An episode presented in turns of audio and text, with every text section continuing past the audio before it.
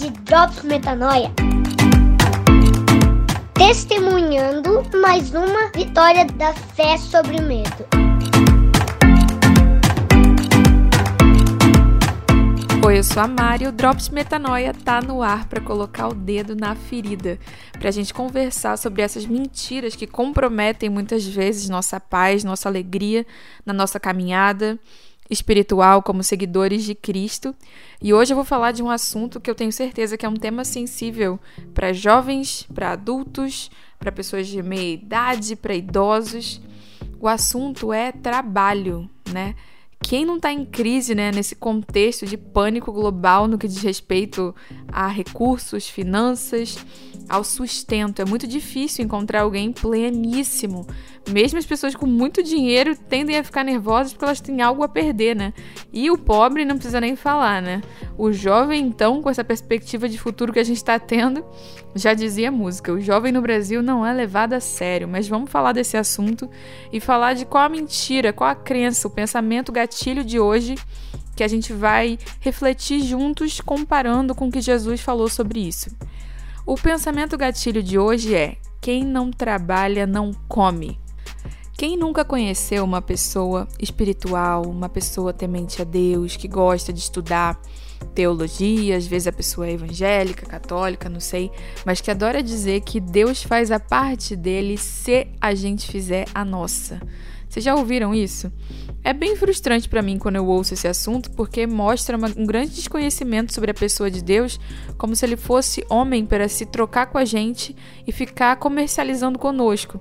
Se tu fizer a coisa direito, ele vai lá e faz a parte dele, aí você faz a sua, você faz, ele faz a dele, porque isso nega totalmente o conceito mais, mais basilar de quem Deus é, que é onipotente, onipresente e onisciente. Não existe uma parte de Deus depois que você faz a sua, porque tudo que você faz, tudo que você é, tudo que você será, subsiste nele. Quando você come, quando você dorme, quando você se apaixona, é Deus comendo, Deus dormindo, Deus se apaixonando. Lindo isso, né? Porque ele vive em você, você é filho dele. Então não existe essa troca do meu momento e do momento de Deus. Isso mostra uma tremenda ignorância sobre a unidade que nós temos com quem Deus é, né? Com o próprio Deus. E aí a gente pensa, né, que se a gente trata Deus assim, não vamos nem comentar como a gente deve tratar os nossos irmãos, né?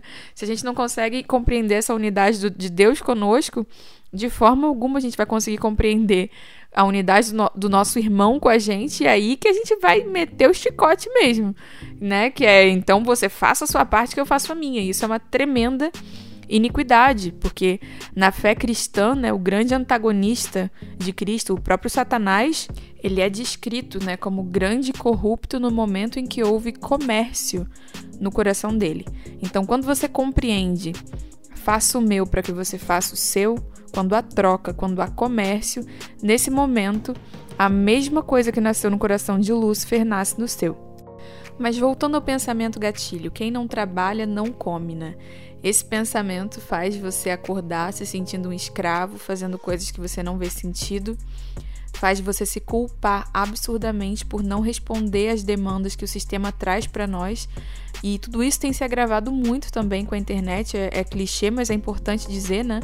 Que a gente é demandado a prosperar, a fazer mais renda, a, a técnicas de produtividade. O tempo inteiro a gente é bombardeado com a nossa necessidade da gente se desenvolver e, e, ganhar mais dinheiro, ganhar mais poder, ganhar mais beleza, realizações, e aí essa estafa, essa, essa exaustão, essa falta de propósito, essa epidemia de doenças é, na saúde mental é, é triste, mas tudo isso fala dessa mentalidade, dessa mentalidade escrava de que para ter aquilo que você quer, você precisa morrer mesmo, dar o sangue, porque as coisas não vêm fáceis. E a gente se corrompe como filhos de Deus, como se a nossa, se o nosso papel fosse desenvolver o nosso sustento e não a nossa virtude, né? Se corrompe o sistema porque a gente deixa de ser pessoas que são sustentadas por um Deus para desenvolver as virtudes do coração desse Deus, para pessoas que vendem as próprias virtudes para conseguir se sustentar de forma desconectada de quem Deus é. Né? Dizendo de uma outra forma, Existe um Deus que fez uma promessa de que nos sustentaria através dos tempos, para que a gente pudesse revelar para o universo o caráter dele de amor, de justiça, de paz e alegria. Essa é a verdade, uma aliança de sustento. E aí o que a gente faz? A gente ignora o caráter dele para conseguir se sustentar nos nossos próprios planos de forma descomprometida com quem ele é e também com quem nós somos, né? Escolhemos viver como zumbis, mortos em vida, descomprometidos com quem nós somos, com a nossa identidade de filhos de Deus. De um jeito prático, isso se manifesta em pessoas que não sabem por que acordam, não sabem para que escovam o dente, para onde estão indo, para que colocam essa roupa, por que fazem isso, porque trabalham com isso. Na verdade, a maioria nem experimenta o trabalho na sua virtude mais basilar, né? apenas uma prestação de serviço. Se prostitui, faz algo que não queria, vende o próprio corpo, sem ver sentido todos os dias, para ganhar um dinheiro e conseguir sobreviver. E esse comportamento tão clichê esconde, né, como todo pecado, uma crença de que Deus errou.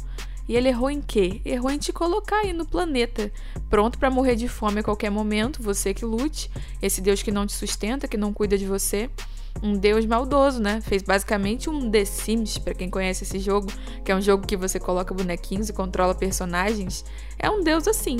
E aí, pior, né? Quando eu creio que Deus me colocou no mundo para me controlar, eu também creio que eu controlo as pessoas ao meu redor, né? Mas isso é assunto para outro Drops. Por agora, vamos dar uma olhada no que Jesus falou sobre esse assunto por meio das escrituras bíblicas. Começando com Mateus 6. Jesus respondeu: Está escrito: Nem só de pão viverá o homem, mas de toda palavra que procede da boca de Deus. Interessante que Satanás foi tentar Jesus, né, para que ele usasse a condição, o caráter dele de filho, para transformar pedra em pão, que é basicamente o que a gente é tentado todos os dias, vender, né, os nossos talentos, os nossos dons espirituais.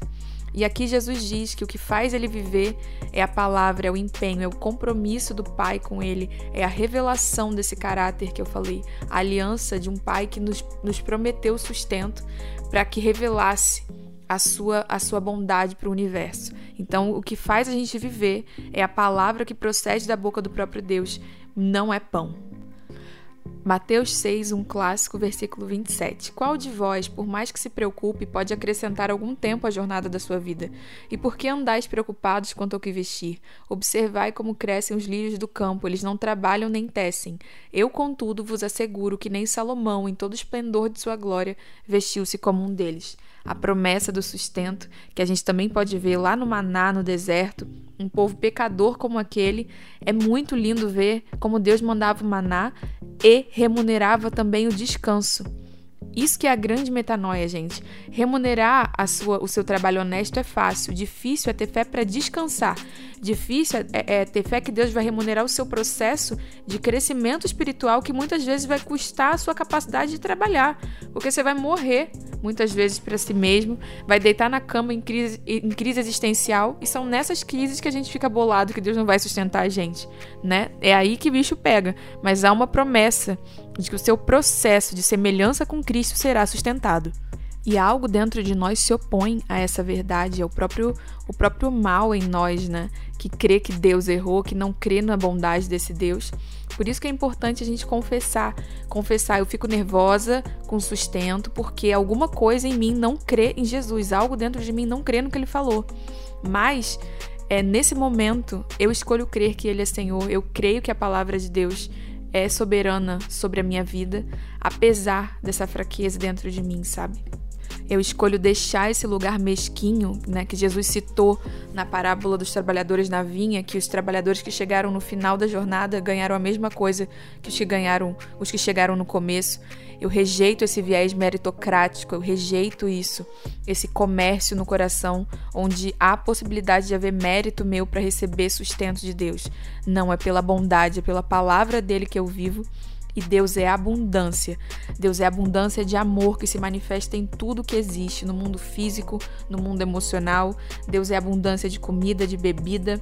Deus é abundância de boas emoções, de justiça, de paz e alegria como o reino dele. E ainda que a figueira não floresça, ainda que não haja fruto na videira, eu me alegrarei em ti, porque é nele que a gente se deleita, é nessa jornada linda que ele escreveu pra gente, para testemunhar para o universo que o coração desse pai é maravilhoso. É por isso que a gente vive e é por isso que eu te espero no próximo Drops. Até a próxima, galera!